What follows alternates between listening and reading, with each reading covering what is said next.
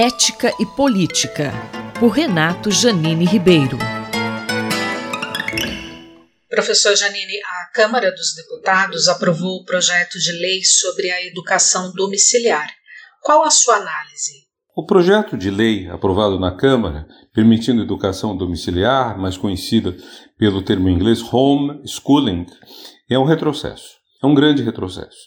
Há pessoas que acham que isso pode ser bom, porque os pais podem contratar os melhores professores para os filhos, etc, etc. Mas o fato é o seguinte: o papel da escola não é encher a cabeça de conteúdos. Isso já foi dito muito bem pelo escritor francês Rabelais no século XVI quando ele defendeu uma escola, a abadia de Telem, que ele inventou, né, em que uh, o lema seria mais vale a cabeça bem feita do que bem cheia, do que repleta. Então, o objetivo da educação não é encher a cabeça de pessoas, não é fazer decorar uma quantidade enorme de fatos, coisa que já caiu bastante em desuso. O objetivo da educação é socializar a pessoa, em primeiro lugar, é fazê-la aprender a conviver com um mundo que é muito mais amplo do que aquele de sua origem. Dizendo de outra maneira, todos nós nascemos num ambiente particular, ou seja, num ambiente parcial. Todos nós nascemos numa família, numa classe social, numa religião ou falta de religião, uh, com determinados valores, gostos, prazeres. E acontece que eles são parciais em relação ao resto do mundo, porque não é todo mundo que acha as mesmas coisas que nós. Isso quer dizer, então, que quando nós vamos crescendo e vamos entrando em contato com outras pessoas, nós seremos surpreendidos pelo fato de que as pessoas são diferentes da nossa família, do nosso clã de origem, por assim dizer. E a escola é a melhor forma, apesar de seus defeitos, suas insuficiências, que qualquer pessoa pode reconhecer, ainda é a melhor forma de fazer a pessoa sair de casa e abrir-se para o mundo. Descobrir que existem crianças que não são seus irmãos, adultos que não são seus pais. Eu sei que muitos professores não gostam de ser chamado de tio-tia. Eu detestaria que um aluno da faculdade me chamasse assim. Mas ah, há uma certa coisa nesse nome tio-tia que pegou para professor basicamente do fundamental, que é ah, uma transposição da figura paterna e materna para uma figura da própria família, mas mais distante. É assim que se processa a mudança.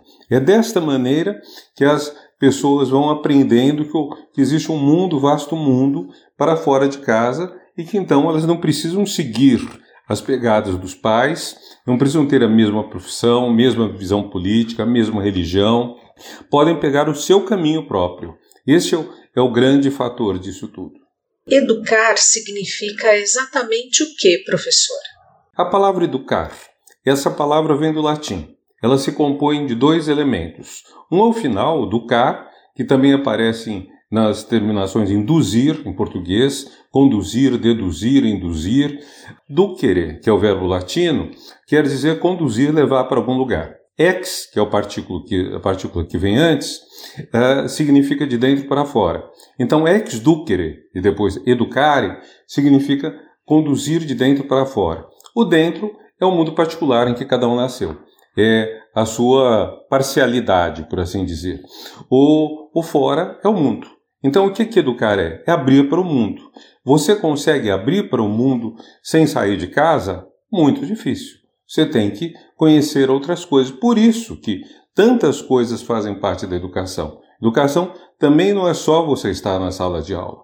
Os franceses costumam dizer que as viagens formam a juventude. É uma forma de dizer, você viaja, você conhece outros lugares, outros valores, outras coisas, você também se educa. Eu acho que tem que ficar claro que educar é um compromisso com o vasto mundo e não uma espécie assim de padronização, de clonagem dos filhos pelos pais ou pelas pessoas que esses tenham contratado.